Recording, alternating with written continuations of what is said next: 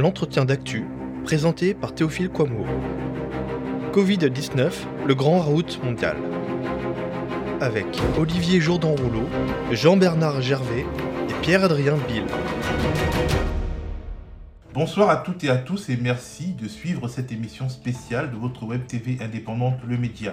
Une émission préparée et présentée avec les moyens du bord, comme vous le voyez, confinement oblige. Cette émission, nous la consacrons à la guerre d'influence sanitaire qui bat son plein en pleine crise du coronavirus. Une guerre qui voit s'affronter les chercheurs et les labos, mais aussi les États et les industriels dans un contexte de ruée vers les stocks stratégiques. Au cours de cette émission, je m'entretiendrai avec plusieurs grands témoins. D'abord, Olivier Jourdan-Rouleau, journaliste d'investigation. Il a enquêté pour le média TV sur le scientifique qui divise la France et le monde, le professeur Didier Raoult. Cet infectiologue qui a proposé un protocole contre le Covid-19 à base de dérivés de chloroquine notamment et qui concentre sur lui de nombreuses polémiques. Puis je m'entretiendrai avec Jean-Bernard Gervais, journaliste spécialisé dans les questions de santé et qui a notamment travaillé sur l'essai clinique Discovery lancé depuis dimanche dernier dans sept pays d'Europe et dans lesquels quatre traitements sont testés, notamment le cocktail du professeur Raoult. Je parlerai aussi avec Pierre-Adrien Bill du syndicat des jeunes biologistes médicaux qui nous expliquera pourquoi si peu de Français peuvent bénéficier de tests déterminant s'ils sont positifs ou non au Covid-19. C'est parti. Bonjour Olivier, tu es journaliste d'investigation basé à Marseille où tu réalises des enquêtes notamment pour le média TV depuis des semaines. Tu travailles sur un portrait du professeur Didier Raoult, l'infectiologue qui clive la France et attire les regards des opinions du monde entier. Je vais te poser une question qui peut paraître simpliste mais que beaucoup se posent. A-t-on affaire à un génie ou à un imposteur? Euh, Écoute, effectivement, aux yeux de beaucoup, aujourd'hui euh, se pose comme ça parce que euh, pourquoi elle se pose comme ça? Parce que parce que c'est un débat extrêmement passionnel euh, dans un climat extrêmement euh, particulier, pour le dire simplement un peu hystérique et hystérisé. effectivement, aujourd'hui, elle se réduit pour beaucoup à cela. pour nous, journalistes, c'est difficile de d'être de, trancher et puis on essaye surtout de, de, peser les, choses de façon un petit peu clinique et factuelle et c'est très important sur un sujet évidemment comme celui-ci dans cette période-là. Simplement déjà pour dire peut-être euh, aux auditeurs et aux lecteurs du, du, média qui nous, qui nous suivent pourquoi nous on a décidé de, s'intéresser, pourquoi on a décidé d'enquêter, d'essayer de comprendre et de voir qui était ce personnage et d'où il venait. Une raison très simple, il y a une dizaine de jours, une quinzaine de jours de, ça, euh, ça a commencé. Euh, Qu'est-ce qui se passe? Eh bien, on reçoit des messages. Bon, alors tu le sais très bien, des messages, des alertes, on en reçoit évidemment régulièrement. Regarde, ça c'est intéressant, ça tu devrais regarder, jette un œil par là. Mais là, les messages qu'on reçoit il y a une dizaine de jours, ils sont d'une toute autre nature pour, euh, pour certains, et en tout cas ceux qui retiennent notre attention. Euh, pourquoi ils sont d'une autre nature?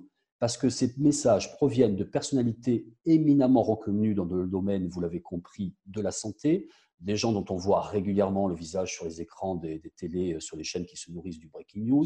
Ils font antenne, ces gens-là. Ces gens-là, ils font antenne pourquoi? Parce qu'ils ont des positions d'autorité. Ils sont reconnus, ils commandent ce qui se passe, on leur accorde et on le reconnaît, et c'est normal, leur expertise, ils sont incontestables, ils sont la voix de la sagesse. Eh bien, ces gens incontestables, ils nous envoient quoi comme message en privé? Au sujet, vous l'avez compris, de Raoult, de Didier Raoult Ils nous, ils nous envoient un message avec écrit en gros warning. Attention, ce type est un fou, ne l'écoutez pas. Voilà comment ça commence, comment on se dit il faut regarder. Voilà ce qu'on reçoit. Forcément, là, on se dit oula, ce n'est pas courant. Moi-même, pour ajouter un petit mot, euh, Théophile, euh, j'ai euh, déjà par le passé enquêté euh, sur ce secteur et ce monde de la santé qui est très particulier, qui a ses codes, ses normes. Et quand on enquête sur ce monde-là, on découvre des tas de choses. Je connais les questions de rivalité, les égaux entre chercheurs, entre courants, entre écoles, etc. Mais là, si tu veux, cette alerte-là, pour nous, on se dit ça va loin, ça va très loin on a senti tout de suite une, telle haine, on s'est dit, il faut regarder et on va regarder. Sur le personnage, on va, euh, enfin, je, raconte et je vais raconter qu'il est. Évidemment, il vient, il vient de loin, il vient pas de nulle part. Didier Raoult, même s'il émerge comme ça brutalement sur la scène médiatique du grand public internationalement, euh, ce n'est pas, ce pas quelqu'un qui sort de nulle part. C'est quelqu'un qui a un passé, qui a une histoire. C'est quelqu'un qui a des réseaux, notamment politiques. C'est quelqu'un qui construit un parcours et une, une carrière de, scientifique euh, dans le monde universitaire depuis très, très, très, très longtemps longtemps. C'est quelqu'un qui aussi, parce qu'il a ce parcours, et ça éclaire aussi ce qui se passe aujourd'hui, cette polémique très, très, très étonnante, en tout cas pour le non-initié, c'est quelqu'un qui a des ennemis quelqu'un qui a des adversaires, qui a eu le temps de se faire des ennemis et, de, et des adversaires. Et puis, euh, au-delà de ça, euh, je pense que ce qui est intéressant aussi dans cette histoire, il y a évidemment la réponse tout de suite, savoir si son remède, c'est le remède de Dieu, et si on va sauver tout le monde ou pas. Alors là-dessus, il y a des choses extrêmement euh, contrastées. Bon, il semble quand même que petit à petit, il est en train de gagner des choses. Euh, tu l'as vu encore euh, tout récemment euh, cette semaine avec ce décret qui a été pris par le ministre de la Santé, Olivier Véran, qui aujourd'hui autorise, alors sous évidemment un certain nombre de conditions, et ça c'est normal dès qu'on parle de médecine et de médicaments, mais l'usage de l'hydro, tu vas m'aider Théo, l'hydroxychloroquine donc qui, qui aujourd'hui autorise ça par arrêté, c'est évidemment une victoire. Alors, il faudra qu'on ait euh, des, évidemment des, tests extrêmement scientifiques, extrêmement rigoureux, mais c'est intéressant parce que ça pose beaucoup de questions. Ça pose des questions sur la société, ça pose des questions sur notre rapport à la médecine dans un moment extrêmement particulier. Il y a évidemment la question de la rigueur. Euh, quand on pense à un scientifique, à un chercheur, on attend naturellement et logiquement, de façon presque intuitive, je parle ici du point de vue des gens extérieurs, on attend quoi? On attend des règles, on attend des process certifiés, on attend de la rigueur, de la rigueur. Si par exemple on a décidé de fabriquer un personnage pour nos enfants, par exemple un Lego ou un Playmobil, on l'habillerait comme ça, dans une sorte d'archétype. Euh, le scientifique, ça serait quoi? Ben, C'est un type qui est bien coiffé, c'est un type qui n'a pas d'extravagance, pas un mot plus, plus haut l'un que l'autre, pas d'intervention et de charge. Il est dans son labo, il en sort peu ou pas, et s'il en sort, on l'imagine très prudent, une autre facette donc de cette fameuse rigueur. On ne l'imagine certainement pas sur une Harley Davidson avec des bagues, avec des cheveux trop longs, juché euh, sur sa Harley, crachant du feu au sein du groupe ACDC. Et c'est là euh, où, si tu veux, il est totalement transgressif et anticonformiste, ce personnage-là, et il explose dans ce moment particulier d'angoisse de la société parce qu'il ne, il ne, correspond pas au code et il ne joue pas les codes. Il ne joue pas les codes. Euh, donc forcément, euh, tout ça, on a un personnage extrêmement anticonformiste qui tranche et qui jure avec cette attente et l'image de ce chercheur qui serait celle du chercheur idéal, comme il peut y avoir euh, Théophile, le, fameux gendre idéal, eh bien, il jure dans ce paysage, Didier Raoult. Il a eu de nombreux propos en l'emporte-pièce au début de l'épidémie. Un commentaire sur le site Arrêt sur Image essaye de résumer le malaise à sa manière en disant c'est un grand virologue, mais comme épidémiologiste, il est vraisemblablement aux fraises. Qu'en penses-tu? Oui, alors moi je suis euh, ni l'un ni l'autre. Euh, par contre, je peux comprendre et décrypter et regarder, avoir un avis sur, la, sur sa communication, euh, c'est quelqu'un qui était évidemment extrêmement euh, segmentant. C'est quelqu'un, si tu veux, euh, sur les réseaux sociaux, je crois l'avoir lu, je ne crois pas l'avoir pensé le problème, le premier, mais bon, ça me rappelle quelque chose, qui est victime un petit peu d'un syndrome particulier. C'est quelqu'un qui est déjà sorti encore une fois, il n'apparaît pas aujourd'hui. Hein, c'est pas euh, c'est pas le petit médecin euh, euh, de quartier. C'est quelqu'un qui a un parcours, qui a construit un parcours et qui, s'en est déjà un peu échappé depuis longtemps. c'est quelqu'un, par exemple, qui chronique dans la presse, dans la grande presse depuis des années. il est passé aux Échos, il est passé au Point notamment, et qui a pris l'habitude de prendre des positions qui sortent, de son champ de, discipline propre. Et là, effectivement, des fois, ça, ça déraille. Il y a par, par exemple eu des, interventions, je pense que beaucoup les, les ont en tête et le lui reprochent aujourd'hui sur le climat, euh, des choses pas vraiment maîtrisées sur sa communication, effectivement. Euh, il n'est pas d'une prudence extrême. Euh, il a un côté va-t-en-guerre, volontiers provocateur. Il n'arrête pas, il n'apaise pas. là, par exemple, encore cette semaine, les échos, je crois que c'est mardi, annoncé qu'il avait démissionné du conseil stratégique. Je pense, je connais le, journaliste qui a sorti cette information-là, qu'il a, qu'il a quand même fait attention à ce qu'il, qu'il écrivait. Ben, boum, derrière, tu as un communiqué de Raoult qui dit non, non, je ne suis pas sorti, mais j'y vais plus et puis deux jours après. Enfin, il met en permanence de l'eau sur le feu. Euh, je pense qu'effectivement, euh, il n'a pas, pas une langue et un verbe dans l'orthodoxie et qui est très loin du langage euh, même technocratique auquel on a, on a l'habitude. Et, effectivement, il y a, tu le rappelles en janvier, cette intervention assez, on va dire, malheureuse et qui est cruelle quand on, quand on s'intéresse à lui un mois ou un mois et demi après, où en clair, il t'expliquait que effectivement, quand un bus de passagers tombe au Pérou, on en fait une affaire mondiale et c'est pas parce qu'il y a trois morts en Chine qu'on va le déranger de choses bien plus importantes. Maintenant, là-dessus, euh, essayons de, regarder la situation à charge, à décharge, comme on dit dans le milieu judiciaire. Euh, il y en a d'autres qui se sont trompés à cette époque-là.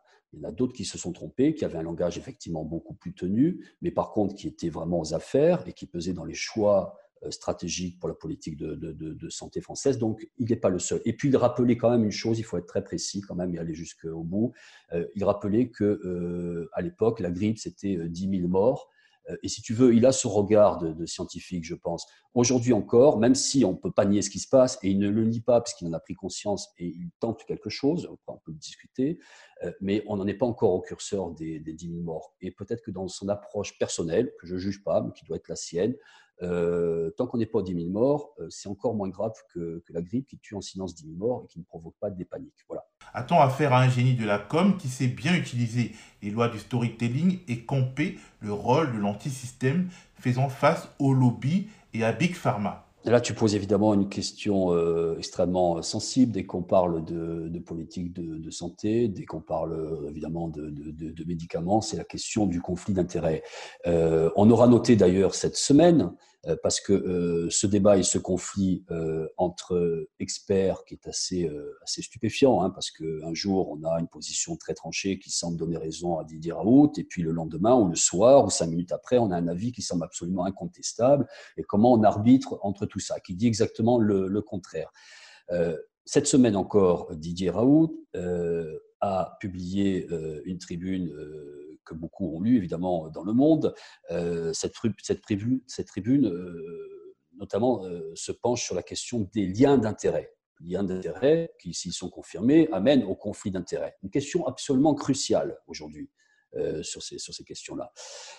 il défend quoi objectivement aujourd'hui? Il défend l'usage d'un médicament pour lequel il n'aura pas de royalty. Ça, il faut être, il faut être clair et le lui reconnaître. Euh, c'est quelque chose qui est dans le domaine public, euh, qui ne rapportera pas, euh, qui ne rapportera rien à titre personnel, a priori.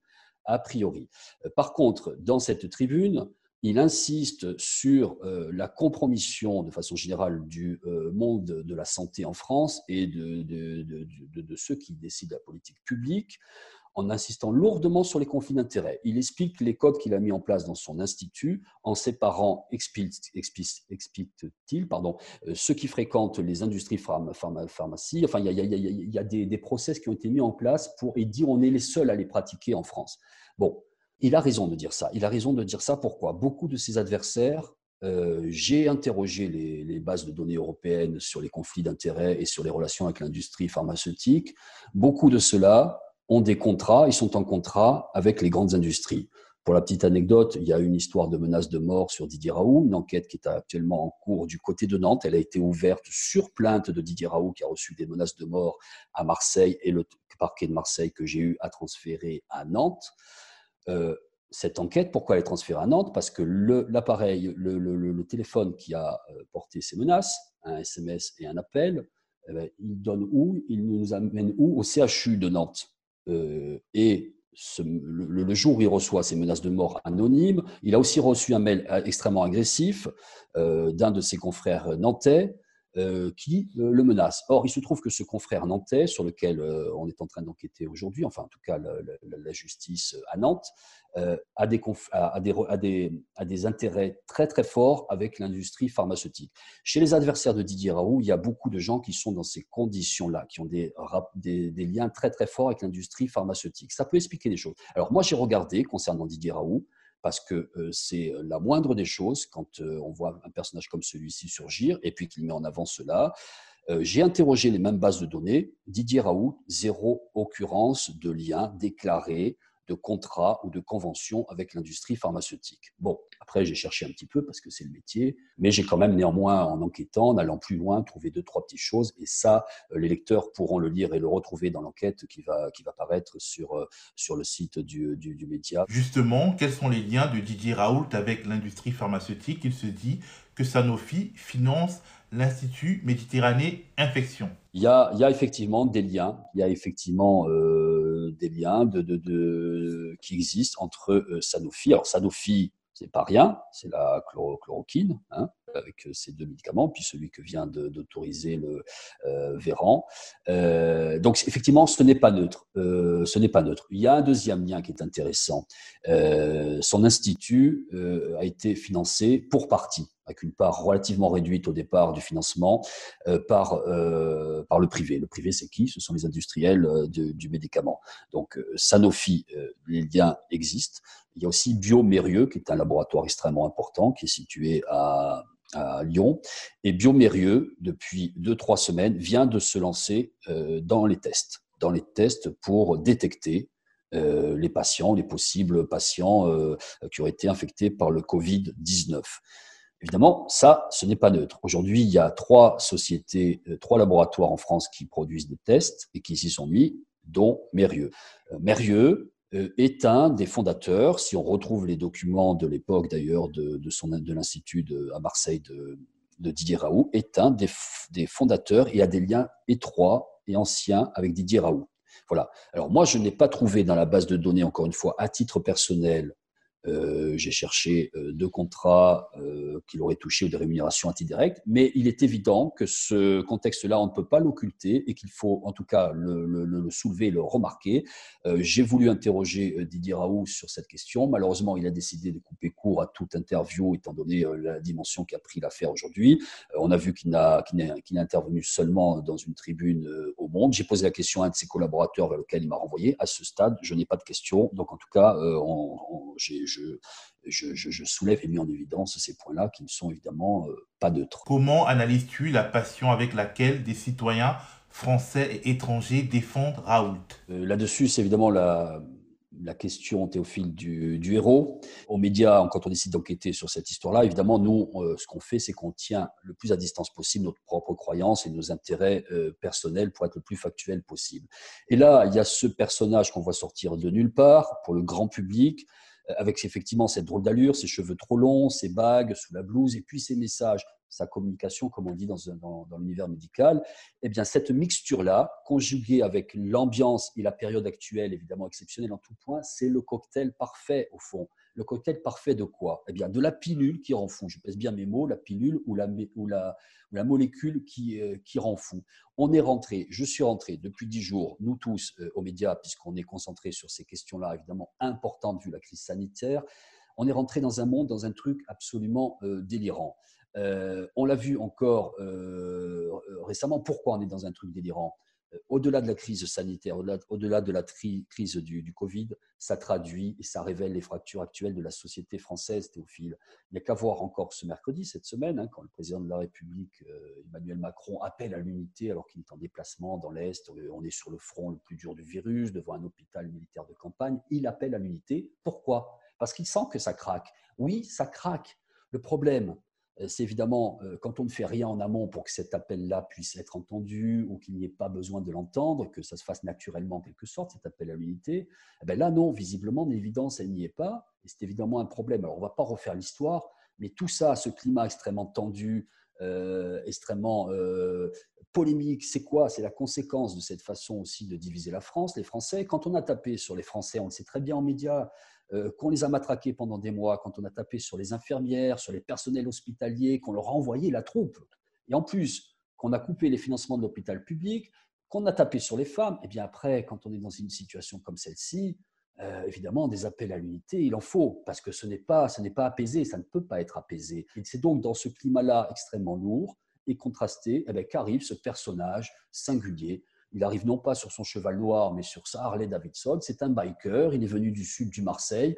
Il est différent. C'est le professeur Raoult. Et donc, euh, ben ça, ça, ça, répond à, à, des attentes et à un climat qui est extrêmement tendu. Merci Olivier. Sans transition, je vais interviewer Jean-Bernard Gervais, journaliste spécialisé dans les questions de santé, qui travaille notamment sur l'ensemble des essais cliniques en Europe qui ont cours en Europe en ce moment et sur leurs enjeux. Jean-Bernard, qu'est-ce que tes interlocuteurs au sein du monde médical pensent du professeur Raoult et de son protocole? Alors, euh, on peut dire qu'il y a deux camps, voire deux clans euh, opposés. L'un qui serait composé de, chercheurs, hein, de mandarins, de professeur installé euh, dans la place parisienne, l'autre en fait de médecin euh, du quotidien, de médecin généraliste. Dans le premier clan, on pose euh, et on pense à raison d'ailleurs que l'essai clinique du professeur Raoult, dont la communication a été faite le 13 mars sur YouTube, n'est pas du tout sérieux. Il y a eu par exemple 24 patients uniquement qui ont été inclus dans cet essai, alors qu'il en faudrait normalement plusieurs centaines. il y a eu d'autres biais scientifiques qui feraient en sorte que cette étude devrait être totalement disqualifiés. Par exemple, des membres euh, de cet essai clinique sont aussi ceux qui ont publié dans un journal scientifique euh, l'essai clinique. Donc on voit bien qu'il y a un conflit d'intérêts. Toujours est-il en fait que euh, cet essai clinique a suscité, hein, comme vous le savez, l'espoir parmi de nombreux médecins, cette fois-ci généralistes, hein, qui sont au contact au jour le jour avec des patients Covid et qui craignent pour leur vie. Ils craignent d'autant plus pour leur vie qu'actuellement, ils n'ont toujours pas de masque FFP2 qui leur permettrait de pouvoir se prémunir contre euh, une possible infection à Covid-19. Donc on se rend bien compte que là, euh, tout simplement, euh, la prise de prophylaxie d'hydroxychloroquine pourrait leur permettre justement de pallier le manque de, masques FFP2 et de protection en général. Donc ils se disent, bah, écoutez, tant qu'à faire, pourquoi ne pas essayer cette hydroxychloroquine plutôt en fait que de crever, tout simplement. Peut-on dire qu'il est tout de même un bon stratège car au final son protocole a été retenu parmi les quatre qui sont au centre de l'essai clinique européen qui a été lancé dimanche dernier. Stratège euh, involontaire ou pas, ça je n'en sais rien, mais en tous les cas, en effet, on peut dire en effet qu'il a retourné l'opinion publique grâce à cette vidéo YouTube. Il a fait comme beaucoup d'ailleurs de personnes qui sont marginalisées dans les sphères politiques ou dans les sphères scientifiques, c'est-à-dire en se servant en fait des réseaux sociaux. Lui, pour le coup, en fait, s'est servi de YouTube, d'une vidéo euh, qu'il a postée le 13 mars dernier, où il euh, vantait les qualités en fait de son essai clinique. Alors vous imaginez bien que eu égard à sa renommée internationale, eu égard aux déclarations qu'il a faites, comme quoi l'hydroxychloroquine avait eu des résultats extrêmement probants euh, à l'issue en fait de son essai clinique, eh bien ça ne pouvait que faire le buzz. Il a réussi puisque avant en fait la mise en ligne de cette euh, vidéo, on peut dire en fait que l'hydroxychloroquine hein, euh, ou le plaquenil sous sa forme commerciale était marginalisé par l'ensemble en fait de la communauté scientifique et par le ministère de la santé qui avait d'ailleurs qualifié l'essai clinique de Monsieur Raoult, du professeur Raoult, de fake news. Hein. faut, on vient de là quand même, on vient de, cette euh, considération pour euh, le professeur Raoult. Et finalement, il a joué avec euh, merveille, avec brio, hein, la base contre les élites, Marseille contre Marseille contre Paris, et on peut dire Donald Trump contre Emmanuel Macron également. Pour rappel, il y a eu en fait une grande étude européenne hein, dont l'annonce a été faite dimanche dernier par l'INSERM qui va donc tester différentes, différents traitements contre le Covid-19 ou le SARS-CoV-2. Voilà, donc il y a quatre, ce qu'on appelle quatre branches hein, qui vont être testées, dont une va être totalement dédiée à l'étude de l'hydroxychloroquine, associée ou non à l'azithromycine, hein, qui est un, qui est un antibiotique, hein, euh, aussi tombé dans le domaine public. Et donc, euh, d'après mes informations, en effet, il n'y a guère que le plaquenil, euh, enfin, ou l'hydroxychloroquine et l'azithromycine qui sont tombés dans le domaine public et donc très peu chers. Les autres molécules qui vont être, ou médicaments qui vont être testés, sont des médicaments qui rentrent dans le traitement des maladies comme Ebola ou comme le VIH, donc des antiviraux extrêmement puissants. pour ne pas tous les citer, on peut citer le remdesivir, par exemple, mais aussi le ritonavir euh, qui va être euh, testé euh, en association avec d'autres antiviraux et qui là pour le coup sont des médicaments encore brevetés, hein, encore sous brevet. Quel est l'état d'esprit général de la profession en ce moment? On sait qu'il y a au moins deux projets de plainte visant les pouvoirs publics accusés d'avoir mis en danger les Français par leur impréparation. On parlait en fait de manière très euh, calmement et très euh, et très de manière très raisonnable avec un médecin qui actuellement est en poste dans un centre hospitalier euh, en région parisienne, qui n'est pas du tout impliqué dans, ni dans le collectif interhôpitaux ni même dans le collectif interurgence et qui me disait tout simplement que du fait de l'impréparation du gouvernement, donc le manque de masques FFP2, le manque de blouses, le manque également de tests, eh bien la profession les professions médicales et paramédicales allaient payer un très lourd tribut euh, à cette euh, lutte contre l'épidémie. Il faut aussi rappeler à, nos, auditeurs qu'il y a euh, au jour d'aujourd'hui cinq médecins qui sont morts contre, dans, le, dans le cadre de la lutte contre l'épidémie du coronavirus. Donc voilà, de colère, en fait, il y en a bien sûr du côté des, collectifs interhôpitaux. Il faut aussi rappeler qu'au moment où cette crise, cette épidémie s'est faite jour, les collectifs interhôpitaux et interurgences luttaient depuis à peu près un an pour que euh, le gouvernement lâche des subsides afin que euh, l'hôpital puisse euh, remplir les missions qui sont les siennes. Et on se rend compte maintenant que l'épidémie est en plein boom, que les lits de réanimation ne sont pas un nombre suffisant, que les masques FFP2 ne sont pas au rendez-vous, que même les solutions hydroalcooliques dans certains petits hôpitaux ne sont pas euh, au rendez-vous non plus. Donc c'est réellement en fait une, catastrophe sanitaire et, pour le coup on peut accuser, euh, mais de manière tout à fait objective, hein, euh, le gouvernement et les pouvoirs publics sans juger en fait de gauche, du droite, etc., sans juger de Buzyn, de Touraine, etc. On peut, on peut en fait en effet les accuser d'avoir mis en danger la santé des professions soignantes malgré euh, et ça, il faut quand même le rappeler, malgré en fait le signal d'alarme qui avait été lancé pendant plus d'un an par les collectifs interurgences et collectifs interhôpitaux. On a beaucoup parlé de la pénurie de masques de protection qui rend les médecins vulnérables au coronavirus. Et on parle de plus en plus du rationnement des tests de dépistage qui serait lié à des préoccupantes pénuries. Pour en parler, j'ai contacté le docteur Pierre-Adrien Bill du syndicat des jeunes biologistes médicaux. Bonjour docteur, j'aimerais que vous nous expliquiez pas à pas pourquoi la France se trouve dans l'incapacité de tester massivement sa population et même les populations à risque ou potentiellement infectées par le Covid-19. Produisons-nous des tests aujourd'hui sur notre territoire La réponse est non. Toutes les sociétés qui sont donc leaders sur le diagnostic moléculaire en France sont des sociétés étrangères. Donc parmi les sociétés euh, qui se partagent ce marché, vous avez plusieurs sociétés américaines qui sont les sociétés Becton Dickinson, euh, qu'on connaît sous le nom de BD, ainsi que la société Cepheid, donc euh, américaine, elle, la société Roche, qui parle pas mal d'elle en ce moment, qui est une société suisse, la société euh, Sijin, qui est une société sud-coréenne qui est distribuée en France par Eurobio. Toutes ces sociétés se partagent plus ou moins le marché français, mais aucune de ces sociétés donc, qui proposent ces tests ne produit en France elles sont soumises déjà aux contraintes euh, de leur propre euh, pays, le passage des frontières qui est de plus en plus compliqué en ce moment, et elles doivent composer aussi avec les euh, demandes de leurs propres gouvernements nationaux de favoriser le marché intérieur. Y a-t-il aujourd'hui une bataille mondiale pour s'approprier les kits de tests existants? Écoutez, on peut le penser effectivement, puisque donc le, test est parti est passé à la nomenclature des actes de biologie médicale, donc qui est le ce qui définit le montant de remboursement d'un examen en, France payé par la sécurité sociale, un, un coût de 54 euros pour l'ensemble de l'examen, ce qui peut vous paraître peut-être beaucoup, mais au regard du contexte international, ce qui paraît assez faible. De ce que j'ai cru voir euh, au niveau international, les tests seraient plutôt au minimum à 200 dollars, 400 dollars, voire des fois 1000 dollars euh, le test facturé à, la sécurité sociale, euh, donc l'équivalent dans, ces pays-là. Ce qui fait que le, prix du test est en bas en, France. Euh, on ne peut pas avoir accès à tout un certain nombre de, fournisseurs de réactifs qui avaient développé des choses certes très intéressantes, mais qui sont, qui sont inutilisables financièrement avec, avec le prix de ce test-là. Ça, c'est le premier point. Le deuxième point, je vous ai parlé donc de la, du passage à la, nomenclature. Cette nomenclature a été assortie d'un certain nombre de contraintes supplémentaires, euh, donc des contraintes d'ordre réglementaire hein, euh, et d'ordre technique. D'ordre réglementaire, c'est ce qu'on appelle le, marquage CE hein, pour la communauté européenne. C'est un gage de qualité certifié par les autorités sanitaires européennes.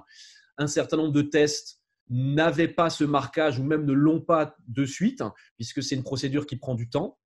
Le deuxième contrainte, c'était euh, que ces kits disposent de deux cibles, donc c'est-à-dire cible deux gènes pour identifier formellement le, coronavirus, donc responsable du Covid-19. Pareil, un certain nombre de, kits disponibles n'avaient pas ces deux cibles, ce qui fait qu'avec ce passage à la nomenclature à un prix un peu réduit et euh, les contraintes qui ont été mises en plus euh, de l'association à la remboursement, ça énormément restreint le spectre des euh, fournisseurs possibles pour la France. Et donc, je vous ai résumé les sociétés qui étaient en mesure de euh, fournir le marché français. pour la plupart. Hein. il y a certainement d'autres fournisseurs, mais ceux-là sont les leaders du marché. Et ces sociétés, aucune d'elles n'est française. Des centres hospitaliers universitaires ou non universitaires qui avaient démarré la technique avant le passage de cette nomenclature, pour la plupart, n'avaient pas de cible. Donc ce, décret, effectivement, qui est sorti en urgence de par la Direction générale de la santé, euh, méconnaissait un petit peu la réalité du terrain, a amené beaucoup de contraintes. Et quand on regarde effectivement au niveau européen, il y a très peu de pays euh, qui ont imposé d'avoir deux cibles de détection.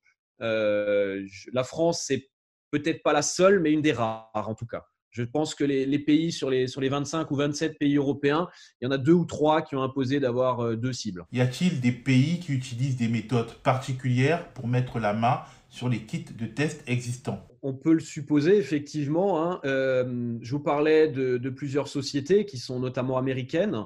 Euh, alors, l'exemple que je peux vous donner le plus frappant, c'est la société Cepheid, qui est une société donc américaine qui commercialise des, tests euh, assez répandus en France euh, sur leurs automates. Euh, ils ont développé un kit qui avait certes un peu de retard par rapport aux autres puisqu'il est prêt là que depuis quelques jours. il a été approuvé aux États-Unis par, par l'autorité sanitaire qui est la, FDA, Food and Drug Administration, l'équivalent de, de, notre ANSM hein, ou du marquage CE chez nous en Europe on a tous contacté les, commerciaux, savoir quand ce serait disponible en Europe hein, et quand serait le marquage CE.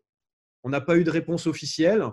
Par contre, les rumeurs font que euh, réservera l'intégralité de sa production de ce test-là pour le marché des États-Unis d'Amérique. Est-ce que les États-Unis ont ce type de stratégie concernant des kits de tests fabriqués en Europe? Sur des kits fabriqués en Europe, je, je, pense, vous voulez faire le parallèle, effectivement, est-ce qu'on a pu voir sur le, sur le vaccin où euh, il y a eu un petit échange euh, entre Donald Trump et la chancelière américaine sur euh, le président américain qui voulait acquérir l'exclusivité pour le territoire américain d'un vaccin. Alors, on n'a pas d'échange aussi étayé dans ce sens-là. Par contre, je peux déjà vous dire qu'effectivement, avant de faire l'analyse, il faut faire le prélèvement. Pour faire le prélèvement, il faut ce qu'on appelle des, des écouvillons. C'est des sortes de coton-tiges qu'on va mettre dans le nez des patients. Il y a un leader mondial de production de ces écouvillons qui s'appelle la société Copan, qui, on n'a pas de chance, est une société italienne qui était, dont l'usine s'est située en plein épicentre de l'épidémie en Lombardie. Cette usine était complètement à l'arrêt. Euh, on a appris, vous pouvez le voir dans la presse, euh, dans la presse anglophone, qu'il restait un certain stock d'écouvillons dans cette usine. Et euh, les écouvillons ont été, alors le terme c'est de, de, rapt. Je suppose qu'il y a eu quand même un accord commercial, hein, mais c'est l'armée américaine qui est venue récupérer les derniers stocks on parle d'un million d'écouvillons, hein, donc de quoi faire un million de prélèvements qui ont été récupérés par l'armée américaine à destination forcément de l'utilisation euh, aux USA. Donc c'est vrai qu'on a abordé la, partie sur les plateformes commerciales, les tests automatisés grande cadence. Il y a une autre partie euh, du diagnostic qui peut se faire sur des tests, comment dire, sur des plateformes de type ouverte, ce que nous on appelle dans notre jargon des, des PCR maison, c'est-à-dire vous achetez des briques de base euh, des enzymes et des, acides nucléiques et vous réalisez vous-même vos réactifs euh, dans votre laboratoire. Euh, alors, ça, ça a plusieurs inconvénients. Hein. ça nécessite du personnel qui est très bien formé à la biologie moléculaire, qui n'est pas disponible partout dans tous les laboratoires. On en voit beaucoup effectivement dans les centres hospitaliers universitaires, un peu moins peut-être dans les centres hospitaliers et encore un petit peu moins dans les laboratoires de ville, hein, les laboratoires libéraux.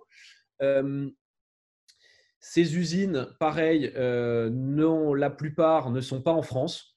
Il y a un leader mondial qui est euh, situé en Lituanie. Je ne me souviens plus de son nom, mais pareil, on a pu voir aussi dans la presse que des accords pour une distribution largement majoritaire ont été signés pour, pour les USA encore une fois. Donc, euh, la France euh, a le droit à ce qui reste hein, pour ces briques élémentaires de, fabriquer du, réactif pour de la PCR maison.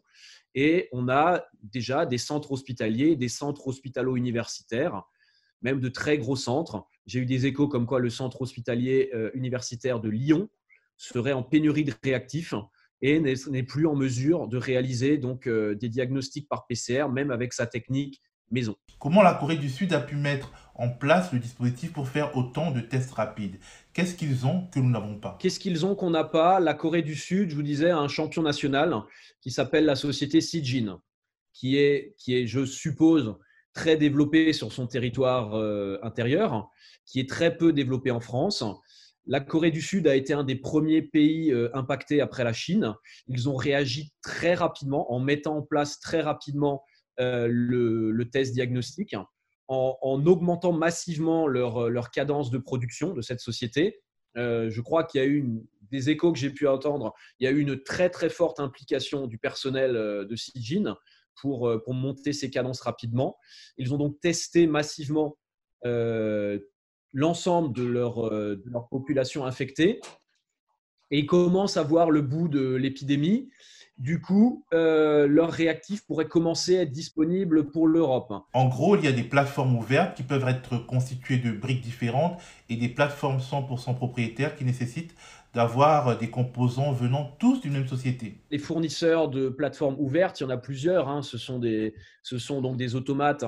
Une, une PCR se fait en deux étapes. Une étape d'extraction suivie d'une étape d'amplification. Pour ça, il faut un automate, donc un extracteur et un amplificateur.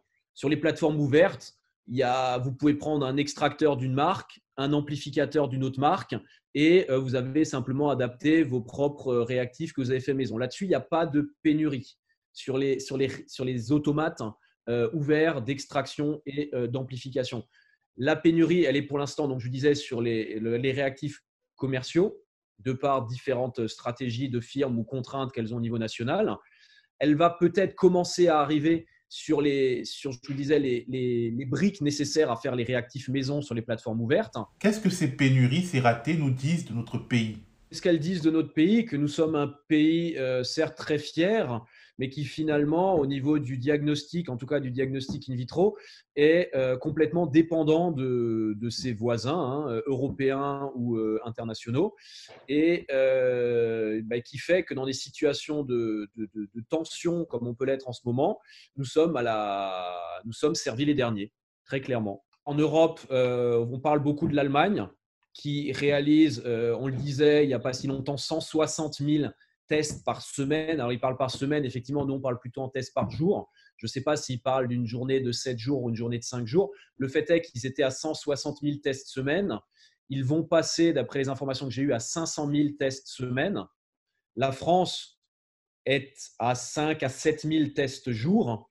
Et euh, le ministre souhaiterait qu'on passe à 29 000 tests jour. C'est-à-dire, grosso modo, quadrupler notre, euh, notre production euh, de tests diagnostiques de PCR par jour.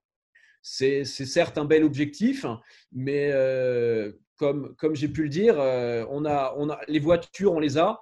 C'est juste que là, on est à sec d'essence et que bah, la station-service, elle ne veut pas nous livrer. Avez-vous un message pour les autorités politiques? Le message, particulier donc euh, pour le diagnostic, hein, puisque donc je représente les, biologistes médicaux au sein du syndicat des jeunes biologistes médicaux, c'est euh, effectivement les, masques. On a eu du mal à en avoir. Les biologistes médicaux n'étaient pas toujours cités parmi les catégories de, professionnels de santé euh, aptes à recevoir les masques. Or, bah, comme l'ensemble du professionnel de soins, on est en première ligne. C'est même nous qui prélevons les personnels, les patients et les professionnels de santé symptomatiques pour le diagnostic. Donc, pensez à nous pour les masques. On a enfin été entendu, mais les stocks ne sont pas pléthoriques. Le deuxième point, ce sont les, euh, je vous disais, les cotons-tiges, les écouvillons qu'il faut aller chercher. Euh, si on n'en a plus, on ne peut plus faire de prélèvement, même si on a tout le reste. Donc, euh, on a vu que certains pays mettent en place des méthodes musclées pour récupérer ces écouvillons. Ben, pourquoi ne pas faire de même pour aller récupérer des stocks au niveau international? Et dernier point, ce sont les réactifs vraiment les, leviers à lever, la, France euh, les a peut-être. Je pense que les autorités sanitaires vont devoir sortir le, carnet de chèques pour euh, aider donc euh, les firmes à approvisionner en priorité le marché français et éventuellement aussi à aider les laboratoires à s'équiper en machines supplémentaires et en personnel pour euh, les tests qui se requièrent le plus de compétences de personnel. Et en dernier lieu, euh, je pense que le, tarif de la nomenclature sera peut-être amené à être revu. Euh, à titre d'information, avant que ce test passe à la nomenclature des actes, c'est-à-dire au remboursement pour les patients euh, en, ville, non hospitalisés. Donc là, maintenant, il est à 54 euros. Avant, il était facturé, euh, valorisé plutôt que facturé à 135 euros. Ça paraît paradoxal et même illogique de diminuer les prix d'achat alors qu'il y a une ruée sur les produits qu'on recherche. Je ne suis pas responsable politique, ils ont peut-être leurs propres raisons. Les budgets de la sécurité sociale sont assez contraints. Par contre, on a vu nos ministres et notre président dire euh, l'État paiera, l'État a les moyens, l'État met les moyens. Bah écoutez, il faut qu'ils mettent les moyens aussi sur le diagnostic et sur la biologie médicale. Est-ce que selon vous, il est possible de profiter de cette crise pour créer une grosse industrie du diagnostic en France? Écoutez, je l'appelle de mes voeux. Hein. Je veux dire, on a beaucoup de bonne volonté en France. Euh, on a le savoir-faire. Euh, il ne faut pas, il faut pas qu'on soit timide. Euh, on peut tout à fait effectivement créer de belles industries et de belles, de belles histoires. Dans d'autres domaines, on l'a vu. Le diagnostic in vitro, il faudrait qu'on se lance effectivement. On peut parler effectivement de, de limites de la mondialisation. On parle beaucoup de circuits courts, notamment en alimentaire, mais pas que. Ça pourrait être intéressant effectivement de créer un champion national du diagnostic in vitro, notamment de la biologie moléculaire, qui manque cruellement aujourd'hui. Mais comme vous le savez, Théophile, ces choses-là ne se font pas en cinq minutes. Et en période de crise, malheureusement, euh, on ne va pas pouvoir monter un champion national comme ça en moins de trois semaines. Votre laboratoire est en pleine zone de turbulence dans l'Est de la France. Comment ça se passe au quotidien? Vous êtes à un bon poste d'observation de la gravité de la situation. Je vais vous donner des chiffres assez simples. Donc, effectivement, comme vous l'avez dit, moi, je suis biologiste médical euh, en ville, au laboratoire Biorin, qui est situé donc tout autour de Mulhouse qui est l'épicentre de l'épidémie euh, en France. Hein. je pense que vous le voyez, l'hôpital de Mulhouse passe à peu près à toutes les infos, à toutes les JT. je teste, quand j'ai du réactif, à peu près 70 euh, patients ou professionnels de santé symptomatiques par jour. Et là-dessus, je trouve euh, entre 50 et 60% des gens qui sont positifs pour le Covid-19. C'est colossal. pour vous donner un exemple, les autres laboratoires dans les autres régions sont entre 15 et 20% de, positivité. Merci Pierre-Adrien. C'est sur cette interview que nous achevons cette émission particulière faite avec les moyens du bord. Dans cette période, notre mission d'information est encore plus essentielle. En tout cas, à nos yeux, elle ne peut être remplie que grâce à votre soutien. Devenez sociaux, faites-nous des dons, donnez-nous les moyens de vous raconter cette période particulière de notre histoire. Le média est indépendant des puissances financières et n'existe que grâce à vos dons. Soutenez-nous sur lemediatv.fr. Et pour ne rien rater de nos contenus, abonnez-vous à nos podcasts.